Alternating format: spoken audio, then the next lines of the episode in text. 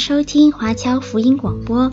我们的制作是免费赠送给对福音感兴趣的朋友，以及希望在圣经真理上成长，并且热心传福音的基督徒。您可以透过电话和电邮向我们索取，或浏览我们的网站 cgbconline.org 来了解我们的最新资讯和制作。您也可以在 Apple Podcast、Google、Spotify 以及 SoundCloud。等各大 Podcast 平台的手机应用程式上搜索 CGBC Online 或加拿大华播来收听华播的制作。我们也欢迎您以自由奉献的方式来支持我们的事工。再次感谢您的收听。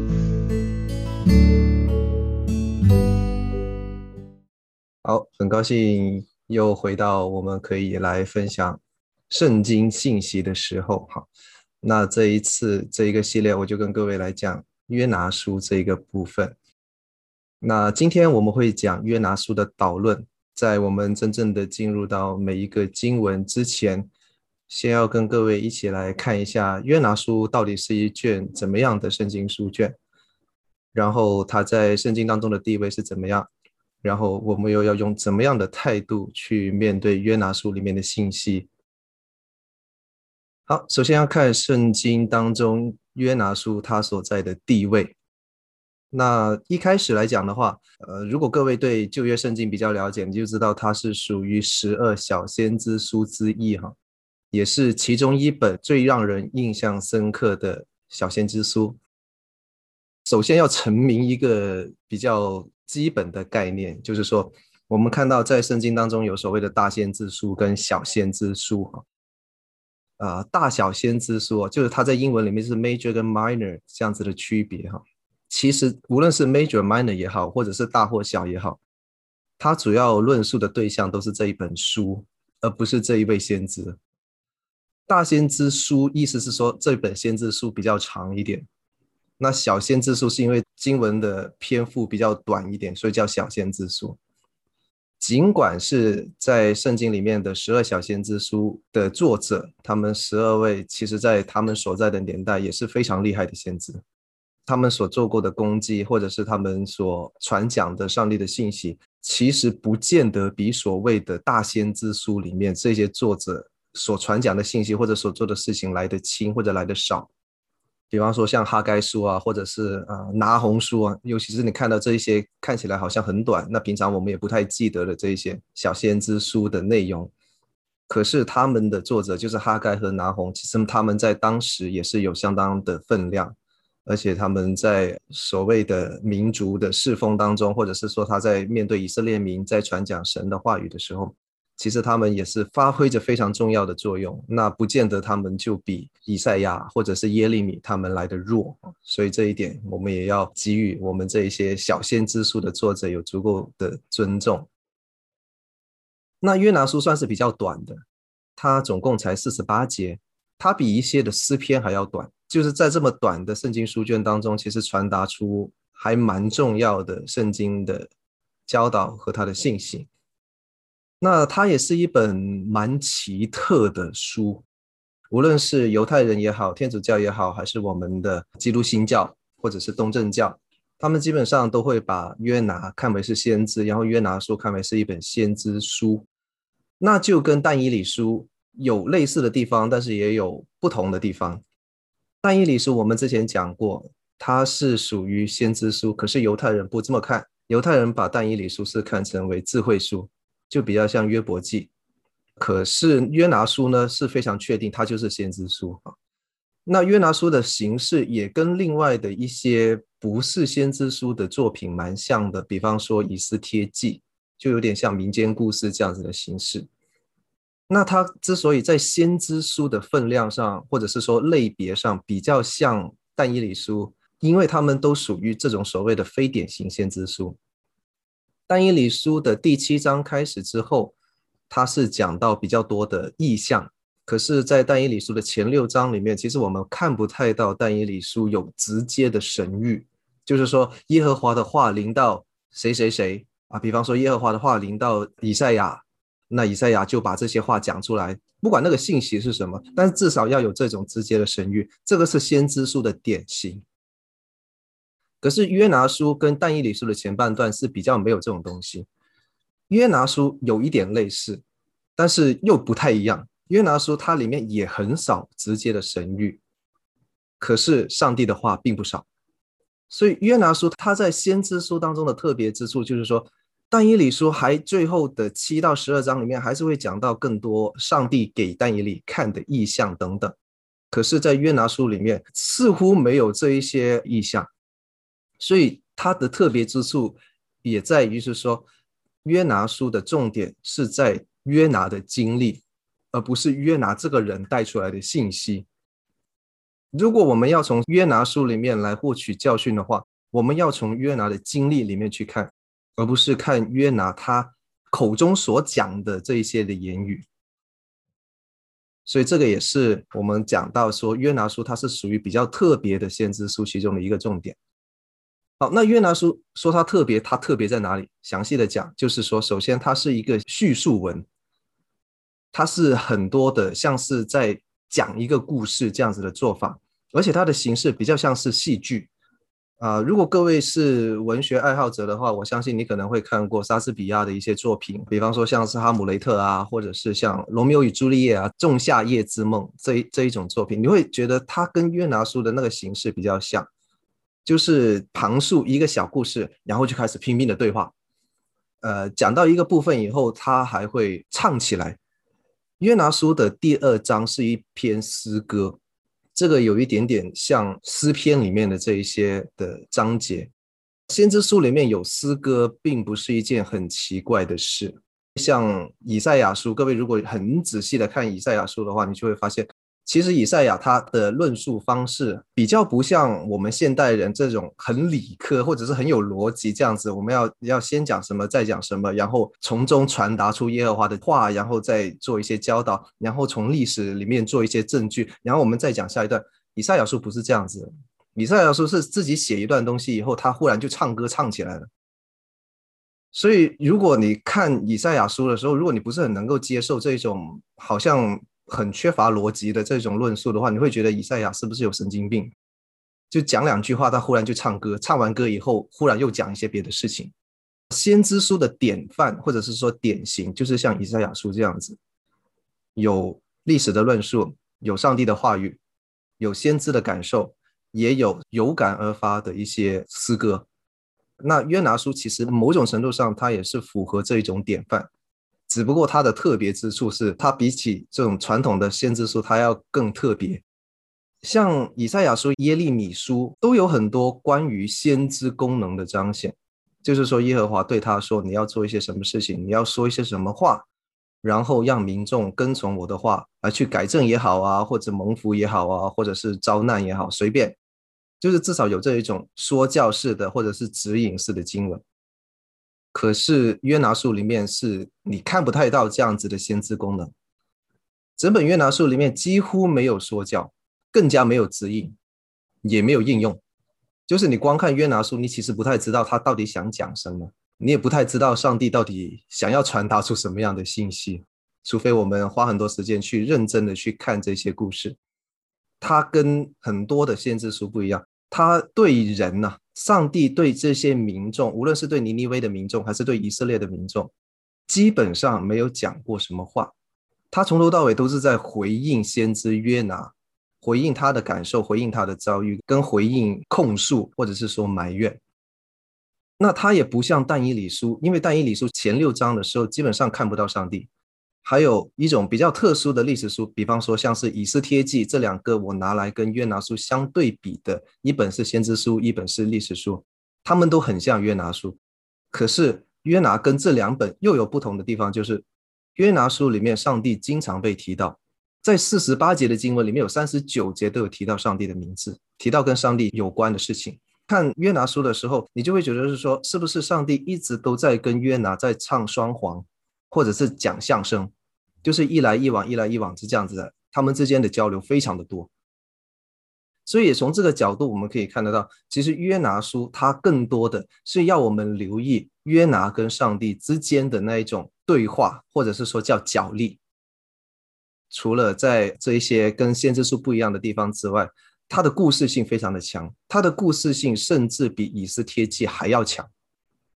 以斯帖记我们要看的时候，我们要看的比较有耐心一点，因为它在有一些地方的论述还是讲的比较长的。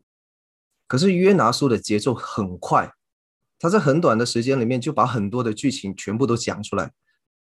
我们下个星期会讲到第一章的第一到第三节，光是这三节就已经有一堆的东西来讲。我就把它做成是其中的一个课，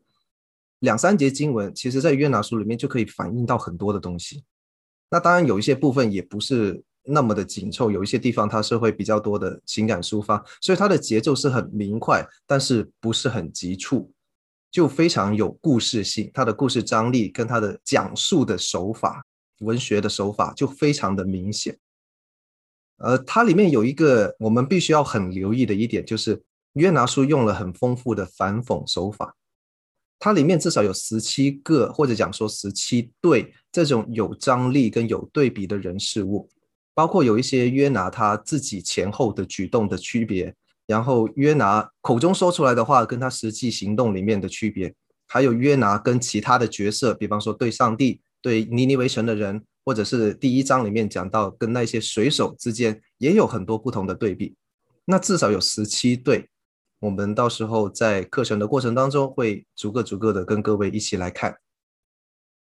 那既然他的故事张力这么强的话，他当然也是被很多我们后世的文学作品来应用。那包括非常著名的《白鲸记》，还有《木偶奇遇记》，其实都有受到他的影响。这些文学作品的作者也是很清楚的讲到说，其实他们在写这些作品的时候，他们是 inspired by the Book of Jonah，就是会被约拿书所影响。就受到他的感染，所以他才写出这样子的作品。那由此可见，约拿书在故事性、在剧情的编排上面，可以说是非常的吸引人。好，那当我们看完了约拿的书以外，我们就来看约拿这个人到底是谁。约拿书这个作者是不是约拿很难讲，可是，在约拿书所讲的这位主角约拿这个人，他是有名有姓的人。他是真实的历史人物，在开篇一开始的时候就讲到谁谁谁的儿子约拿听到耶和华的话，对他说他要怎么样怎么样怎么样。通常在圣经当中，每次讲到这一种的表述的时候，等于是给这一个角色或者是说这个人画出了一个名片上的 title，就有点像我们今天你把你的名片递给一位你想要介绍自己给他认识的人的时候。对方如果有礼貌的话，他可能会看到哦，您是某某公司的某某执行长，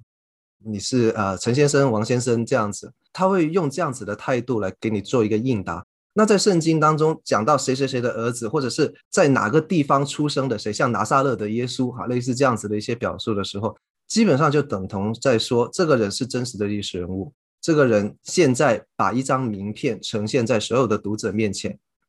那约拿他是一个有名有姓的人，他是一个真实的历史人物，他是北国以色列的先知。可能各位比较印象深刻的北国先知，大概是以利亚跟以利沙这两师徒。那他们都是北国的先知。我不知道各位有没有留意过这件事情，因为他们服侍的对象跟他们服侍的地点基本上都是在北国。虽然偶尔有南国犹大的人跑去问他事情或者请他做事。但是更多的时候，他服侍的对象都是北国的民众跟北国的君王。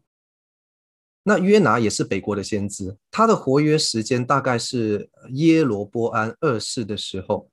那这一点是我们从列王记下十四章二十五节这里可以得知。讲到约拿是有名有姓的真实历史人物，意思是说他是一个名留青史的人，在列王记下这一种历史书里面有记到他的名字。就是有时候我们开玩笑说，我们这个人一辈子哈，你能够上一次报纸、上一次电视，已经算不错了。可是约拿他是被记入史册的一个人，说明他在当时是相当有地位。那他活跃的时间大概就是耶罗波安二世当政的时候。耶罗波安当政的时候，在这边写了大概有四十年的时间，就从主前的七百八十六年到主前的七百四十六年。当然，他可能不会活跃那么长的时间。可是他应该是在这个时段里面有在北国里面从事先知的工作。那他工作的环境跟耶利米有一点像，他是一个在战争年代服侍的先知。因为在列王记下十四章里面就讲到耶罗波安二世他在收复整个大马色，就是现在叙利亚这一块，然后到哈马，那哈马现在大概在黎巴嫩那附近吧。所以在这边我们也要提到，就是说，其实当时耶罗波安二世哈，虽然在圣经当中都说他是一个耶和华眼中看为恶的人，因为北国没有一个好的，可是，在世俗历史上来看的话，耶罗波安二世他是一个非常厉害的君王。他的战斗力很强，然后他也是在国内的政治也是搞得蛮不错的，所以在耶罗波安二世的时候，其实北国以色列的国运是蛮昌隆的，只不过他的属灵层面比较糟糕，所以在圣经当中就没有把他的事情太过呃重要的去记载。那约拿他属于一个像我们刚刚所讲，他是一个另类的先知。他另类的另外一点也跟耶利米有不一样的地方，虽然他们同样是属于在战争年代服侍的人。耶利米先知是犹大的亡国先知，就是他是亲眼见证了整个犹大国在巴比伦的攻击之下来沦陷的这样子的一位先知的角色。耶利米他的知名度很高，可是他的形象很糟。如果我们是活在那个时代的犹大人的话，我们会觉得耶利米是一个犹奸，因为我们看到耶利米所有的论述也好，他做的做法也好，或者是他做很多的事情啊，比方说拿一个腰带穿了几天，然后再埋在土里面，埋完以后再把这个已经被腐蚀的很烂的那个腰带拿出来，指着犹大人说：“哎，你们以后就像这个样子。”这样子的先知谁喜欢呢？你不打他已经算不错了，真的是。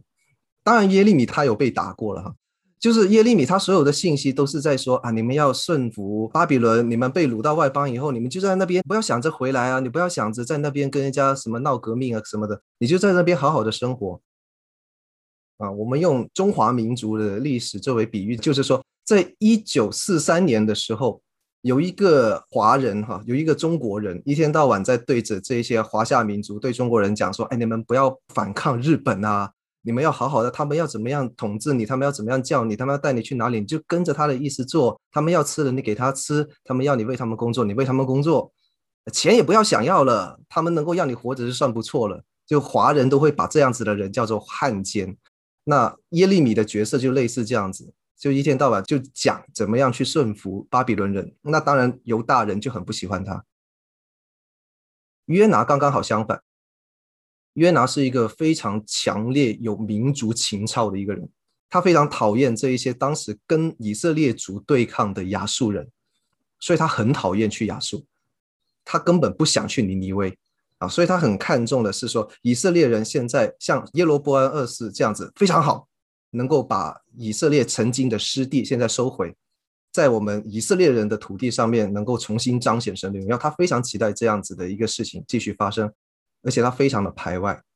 这种我们用今天的角度来去看这个人的时候，他就是一个非常非常坚定的，一定要把所有的事情，除了基督徒、除了神的选民以外的人，其他人都是我的敌人，我都要排除。他是类似像这样子的一个角色。那除了这一点以外，他也是一个很少有的胆敢公然来去忤逆上帝的一个先知。他在整个约拿书的历程当中，我们看到其实很多部分他都是很率真的、很率直的来跟上帝去耍脾气，就是呈现出一种上帝你要我做这件事情啊，我不做好不好？他还不会说说回去或者是骂回去什么样，他他直接就不做。我们看到一般的先知，就算他再不愿意做，比方说像耶利米，他其实很多时候他不想做这些事情。他不想对这些民众讲话，因为耶利米自己觉得自己好像没有这样子的能耐啊，或者是说，我觉得我这样子讲了，他们也不懂啊，他们也不会听啊，就是觉得很不舒服，不想去做这些事情。可是后来他还是会去谴责人，把耶和华告诉他的话去传给这些民众。那约拿他确实是有把耶和华告诉他的话去告诉民众，告诉尼尼微城的人，可是他也不是顺服神。他无论是对神还是对人，其实都非常有个性的。他不光骂人，他是有时候甚至可以讲得比较残酷一点，他甚至好像是在责骂上帝，或者是埋怨上帝这样子的感觉。所以他对人也好，对神也好，都非常不吝啬的去展示他自己的个性。那接下来就要看了，《约拿书》这本书到底是什么？它是一个虚构的故事，还是它是现实的记载？《约拿书》经常是像但以理书的前六章和大卫在呃撒母耳记上下的时候，这一些打歌利亚这些故事一起来被用作是儿童读物或者是儿童主日学里面的题材。它很像这种很精彩的故事书，因为里面有很精彩的情节。那剧情的反转也是很快，刚刚讲到它的节奏很快。那这种剧情多了起来的话，就会很吸引读者或者是观众的眼光。那里面也有很多这种很极端的、很夸大的一些写法跟文字的表述。那还有就是我们看到它有非常宏大的场景，像我们刚刚一开始的时候看到这个画作，你就会看到它呃站在一个大鱼的嘴巴里面啊，这种好像很恢宏、很宏大这种技术的方式，你就会让人看到说啊，这个故事应该很过瘾。就像我们看一些战争片的时候，你看到哇冲啊，然后千军万马再冲向人家的城墙，然后那个投石车又把那个石头丢上去，感觉有点像类似这样子的技术，你就觉得哇塞，好好看，这就是故事书的特色。那有时候它也会让我们感觉到说，它好像是一些寓言故事，好像很多的隐喻，很多隐藏的信息在里面，或者像我们中华民族非常经典的那一个警世恒言。这一些的很夸张的故事，整本书里面有很多很多的隐喻，包括你想说啊，他斯可以代表什么，然后尼尼微可以代表什么，然后大鱼代表什么，这些水手又代表什么，那长出的蓖麻籽又代表什么？你会想很多这一些东西。当约拿书成为一个讲道材料的时候，各位如果有兴趣的话，可以去搜一下网上关于约拿书的一些讲道。你会发现有很多的牧者传道人，他们会在这里做很多的解读，跟花很多的功夫去尝试把这些隐喻的内容把它翻出来，或者用他的方式来去做解读。这种东西就会变成非常好的讲故事的材料。然后这整个故事的主线或者是说典范，就是先知跟神之间的角力。透过这些角力，无论是实质上的行动，还是言语上的对话。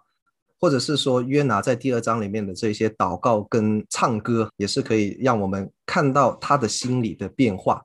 那从中就带出一些劝世的教导或者是教训，让我们知道上帝对人的心意是怎样。那当然有最后一个可能性，就是说它可能是一个真实的历史记载，因为里面的主角是有名有姓的真实的历史人物。那他去的地方也是确实存在过的地方，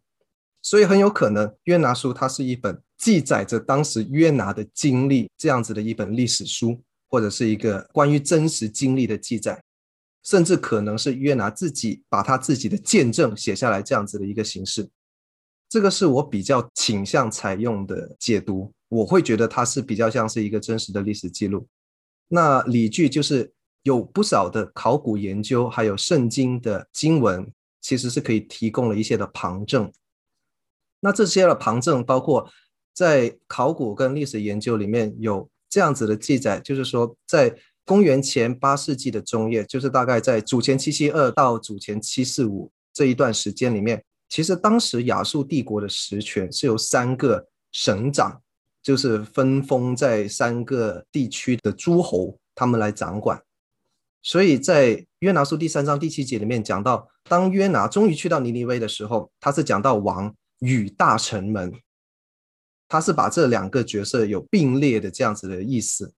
其实是有一点暗示，当时的亚述王某种程度上他要看这三个大佬的脸色来做人，他的权柄可能还不如这三个大佬加起来那么强，所以这个是其中的一个旁证。那另外，古代的亚述其实也有一个风俗，就是说，一旦有日食的时候，君王就要换一个。所以在其实当时的亚述帝国，它在面临着三重的自然灾害，包括当时有地震、有饥荒，然后还有日食。所以在当时这一种亚述王觉得自己的政权并没有很稳定，国内的政治形势又不是很乐观的状况之下，约拿过去传一个信息。就好像比较容易打动他们，让他们根据约拿的布道做出正面的回应，来有提供了一个好像是环境上的基础跟条件。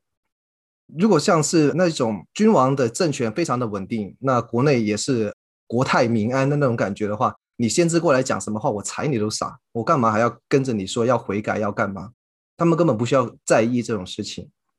可是当约拿真的去到尼尼微，然后讲了五个字的神谕之后，全城悔改，那这一点就是很不寻常的一件事情。除了我们要惊叹神的伟大，神的话语如何的有能力之外，另外一方面，我们也可以想到，从现实层面来讲，确实可能当时的亚述帝国它是处于一个政治非常动荡的时候，所以当他们知道是神对他们要讲一些话语的时候，他们做出正面回应的可能性就更加的多。那在经文当中，其实也记载了尼尼微它有多大。那各位可以看到右上角的这幅图，这里是当时的一个想象图，有城墙的部分就是尼尼微城，可是这里面记载的尼尼微或者是叫大尼尼微地区，像我们大多伦多地区这样子 GTA，他们有一个 GNA Great Nineveh Area，那个比这个图上还要更大，所以在当时来讲的话，它是一个非常非常大的区域。所以在经文当中记载说有三日的路程，意思是说，如果你要绕着尼尼微走，你要用脚来绕着尼尼微走的话，要走三天才走得完，来说明它有多大。那在历史跟考古研究当中，确实是找得到当时尼尼微城有多大。那这一点是给他提供了一个旁证，确实是需要走蛮长的时间才能走得完这个地区。那最后最重要的一点，就是我们在新约马太福音的十二章跟路加福音的十一章里面，都分别看到耶稣是亲自认证说约拿的经历是历史的事实。里面也有讲到耶稣说，对于这个世代，除了约拿的神迹以外，别的神迹我都不要你们看。所以等于是说，耶稣帮约拿的经历或者是约拿故事里面这些事情做出了一个认证。那既然耶稣都认证那是真的，我们就没有什么条件讲这个是假的。所以从这四个方面，或者是四个旁证的角度，我就可以比较有信心的，可以跟各位讲说，我们相信约拿书应该是一个真实的历史记载。今天课程的最后，就跟各位讲一下，我们在看或者是学习约拿书的时候需要留意的一些点。啊，首先我们要知道，就是说，我们看完约拿书的时候，或者我们在学约拿书的信息的时候，不要把自己局限在说，我们要不要像约拿这样子这种。可能比较低层次一点的理解当中，因为我们有时候在看先知书，尤其在看旧约的故事的时候，像是在儿童主日学的时候，我们就会比较常说啊，我们要学战胜歌利亚的大卫，但是不要学跟拔四巴犯罪的大卫；我们要学打败迦南先知的以利亚，不要学在旷野里面软弱的以利亚。那约拿就比较像是一个反面角色，就是说他讲的很多的事情，或者他做的很多的事情，像我们这些圣经的读者在读到他的故事的时候，就会很自然而然的产生一个儿童主日学的时候的那种听众的心态，就讲说我们不要像约拿，但是其实我们可以透过他的故事来学到更多的地方，而不要仅限于在说我们要不要效法约拿，或者是警戒不要像约拿这样子的层次。那其实我们也没有必要去用我们现在目前那种有限的科学角度去质疑这个故事的真实性啊。比方说，很多的人都会质疑说，因为它的文法实在是太像故事书，太像是那种呃奇幻小说，所以很多人会觉得说啊，它可能就是一篇人家不知道什么时候去编撰出来的那些寓言故事。像伊索寓言那样子啊，讲到农夫与蛇的故事啊，或者是像我们中国古代的成语故事啊，青蛙坐井观天之类的那种东西，只是这样子的故事而已，不是真的。那我们先不要用这一些有限的科学角度去论证，说怎么会有这么大的一条鱼，怎么吞进去三天以后吐出来还没死啊？那老实讲了，如果这个是上帝要做的事情的话，那不要说吞一个约拿，吞十个约拿都可以。那把约拿吐出来，不要说三天，三十天都没有问题。只要是神愿意这件事情成就的话，我们没有什么条件去质疑说它是不真实的。那我们要特别留意一点，就是说我们在看约拿的时候，约拿书它的主角不只是这一位很另类的先知跟那一条很奇怪的鱼，其实还有那一位蛮有丰富恩典怜悯，他又蛮有公义的上帝。这个也是我一直在这边希望跟各位来科普或者是普及的一个观念，就是上帝的公义跟慈爱是相交的。上帝就是完全的公义跟完全的慈爱。我们也要特别了解一点，就是说，透过约拿这个故事，我们知道没有人是不需要悔改的，包括在圣经里面这些先知、这些神人，像以利亚、以利沙这样子所谓的神人，不是说他们是圣经里面的先知，他们是圣经里面很厉害的神人，他们就完全不需要悔改啊，不是说教会里面的牧师、传道人、小组长、长老就完全不需要悔改，没有这回事。所有人都需要悔改，包括像约拿这样子的爱国先知也是一样。那我们在约拿书的整个经文很多的细节当中，其实也可以看到有很多我们所谓的系统神学里面的观念，其中最重要的是教会论，因为我们看到所谓的普世救赎的问题，在约拿这个时代，其实还没有外邦人得救这种说法，可是，在约拿书当中，我们就看到上帝愿意他的恩典。透过悔改这件事情临到尼尼微城的人，所以这个是我们后来普世教会在讲到救赎观念的时候，这是一个很先进的观念，在约拿那个时代，他们根本不敢想象的。那在这当中，我们也看到末世论，包括约拿他个人面对着自己的末日，还有他到尼尼微城去宣告那一个末日的彰显，小末日的提早彰显。其实这个是上帝在这个世上彰显他的公义其中的一个做法。可是也不要忘记，当上帝在彰显他的公义的时候，一定会有慈爱的后路来安排给人。像我们之前讲到启示录里面，看见的是羔羊，听见长老在说的是狮子。我们在诗篇里面看到上帝彰显他的慈爱是要消灭敌人，他爱护他的人，彰显的却是公义。所以公义跟慈爱，它就是完全的重合在上帝这样子的一个完美的形象之上。所以这一点也是我们在学习约拿书当中，可以让我们自己来做一些更多的留意跟更多的思想的地方。好，最后讲到这一课的参考材料。那这一课我的大纲编写大部分是参照这一本由我的老师吴宪章老师所著作的《其实你不懂我的心》。那这本书是二零一三年透过香港道生出版社来出版，我向各位来推荐啊，如果有兴趣的话，可以去这一些的基督教的书房来购买一本。好，那今天就到这里，谢谢各位。